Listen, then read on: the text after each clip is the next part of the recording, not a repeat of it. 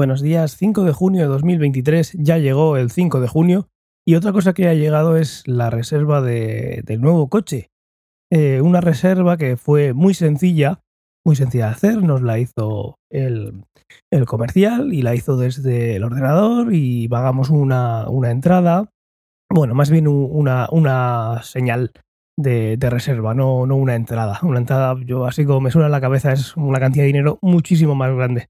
Esto fue un, una señal, digamos, para que empiecen a trabajar eh, no reembolsables y en, por algún caso cambias de, opinión. Y ahí en la misma reserva, pues eh, mandarme al móvil unas cosas para firmar, todo muy rápido. Muchas cosas que imagino que hace un tiempo serían más complejas, pues ahora se pueden firmar digitalmente. Esa parte de ahí me enteré un poquito mientras que la hacía, pero vamos, el caso es que un papeleo que no tuve que hacer, yo vengo a hablar de otro tipo de, de papeleos, como has visto en el título. El coche, eh, pues cuando vas a comprar un coche tienes la opción de financiarlo, pagarlo al contado y opción de financiación diferente. Lo que hemos optado nosotros ha sido pagarlo al contado. ¿Por qué pagarlo al contado? Pues que podíamos dar una entrada bastante, digamos, importante en porcentaje a lo que vale el coche y un familiar, y ahí es donde viene este episodio, cuando estábamos hablando de la posibilidad de financiarlo y demás, preguntó por los intereses y dijo, oye, pues mira, eh, yo te dejo el dinero, y tú me lo vas devolviendo y ya está. Y no tienes que gastarte un euro en, intereses. Así que pues maravilloso. Digamos que el coche podemos pagarlo al contado y un familiar eh, me presta el dinero, se paga la totalidad y yo ya me aclaro con ese familiar. Estupendo. Desde aquí donde os hablo, esto no termina aquí, porque darle dinero a alguien sin, sin más no es ilegal, pero no es tan sencillo. Hay que hacer unas cosas para, digamos, legalizarlo. Natalia me preguntaba, oye, ¿y si yo a mi hijo le quiero regalar un coche, qué pasa? ¿Que no puedo? ¿O si le quiero regalar un teléfono? Pues ahí imagino que dependerá de la cantidad como todo, pero el caso es que si tú haces una operación tan grande de pasarle, pues lo que puede valer medio coche, imaginad el que sea, a un familiar o a alguien, simplemente haces una transferencia, pues luego lo que puede pasar es que Hacienda te venga a preguntar que dónde ha ido ese dinero y por qué ese dinero se lo ha pasado a alguien. Aquí en España eh, hay dos maneras de pasarle dinero a, alguien. Eh, eh, por resumirlo mucho, no tengo ni idea de lo, de lo, que estoy hablando, esto lo voy aprendiendo sobre, sobre la marcha estos días, pero el caso es que tú cuando vas a darle a un familiar un dinero, ese dinero puede ser una donación, como puede ser pues, un adelanto de la herencia, o puede ser un préstamo entre particulares. Si tú a alguien decides darle, mmm, yo qué sé, digamos 20.000 euros, pues tú tienes que justificar eh, que ese dinero, en este caso, como vamos a hacer nosotros, es un préstamo entre particulares. ¿Cómo haces el préstamo entre particulares? Pues como te digo, estos días lo he estado aprendiendo. Porque ¿cuál es la otra opción? La otra opción es que sea una donación. Entonces hay que, hay que pagar unos impuestos de, digamos, de de traspaso de bienes. Y el dar dinero así porque sí de, de, cualquier manera, pues bueno, eso también está en la ley especificado y hay comunidades autónomas, bueno, eso va por comunidades autónomas y los impuestos que se pagan pues también están bonificados, digamos, que no pagarías el 100% de, de lo que dice, creo, la ley que haya por ahí. Pero el caso es que lo que hemos optado nosotros en este caso es hacer un, un contrato entre particulares que es bastante sencillo y lo que viene a decir es pues, que tal persona le va a dar a otra persona tanto dinero y en las cláusulas pues se pone qué tiempo eh, se acuerda entre las partes pues que se va a devolver, también pues un plazo para esa devolución, también por supuesto la posibilidad de que se pueda pagar antes o que llegado el momento pues se pueda entre las partes volver a, a acordar que se, que se posponga un poco esa devolución de dinero, ¿no? Acuerdas por escrito que se va a dar tanto dinero, se va a devolver en tanto tiempo y con algunas condiciones por cosas que puedan volver a que puedan suceder en el futuro.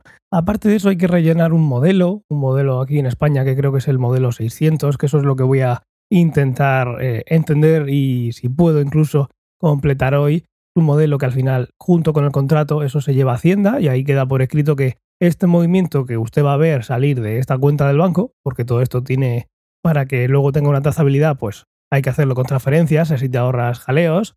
Tú vas a ver como Hacienda que haga una transferencia de X saliendo para este lado y durante un tiempo vas a ver que vuelven para el otro lado transferencias con la idea de que al final sumen lo mismo que se traspasó y digamos que ese préstamo está saldado y no es un digamos un traspaso de patrimonio ahí como encubierto para cualquier cosa.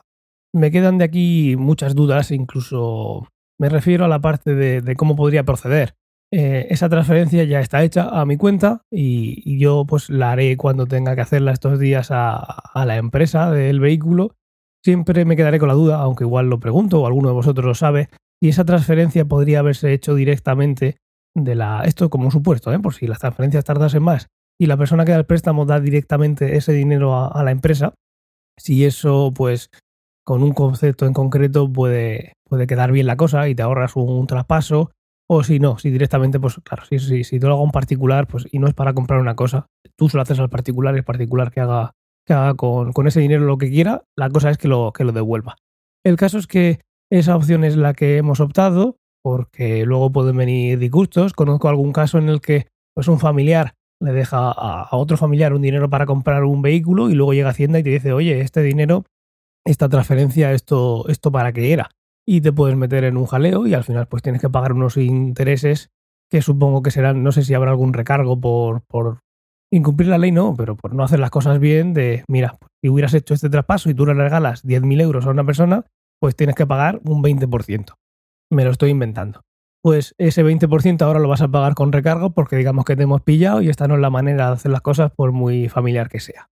Ya os digo, esto en el caso concreto en el que estamos hablando. Por lo que tengo entendido, pues hay bonificaciones de hasta un 95%, o sea que no tienes que pagar más si tú lo que quieres es darle dinero a un hijo para comprar una vivienda, así que imagino que habrá cosas específicas según pues cosas que sean más del día a día de mira, pues quiero comprar una vivienda y un familiar pues eh, ayuda. Pues eso que imagino que pasa bastante, pues tendrá sus, no sus excepciones, pero sí pues una manera específica de hacerlo en cada caso para al final pues que no te sangren si es un préstamo entre particulares.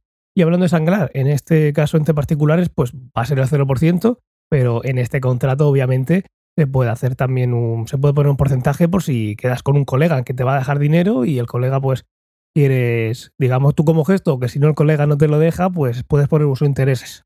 A gusto del consumidor, pero el contrato de préstamo sin intereses o con intereses entre particulares es algo que Hacienda tiene que tener constancia y luego pues guardar los recibos de, de las transferencias de vuelta, aunque hoy en día con la banca online es fácil, pero bueno, tenerlos ahí para, llegado el momento de que viniera alguna inspección, pues decir, pues mira, aquí tienes esto. Ves este movimiento, pues estás viendo cómo va volviendo ese dinero y estamos haciendo las cosas bien y no queremos un traspaso de patrimonio o incluso un adelanto de una herencia encubierta por ahí, de saber todas las cosas que pueden haber pasado.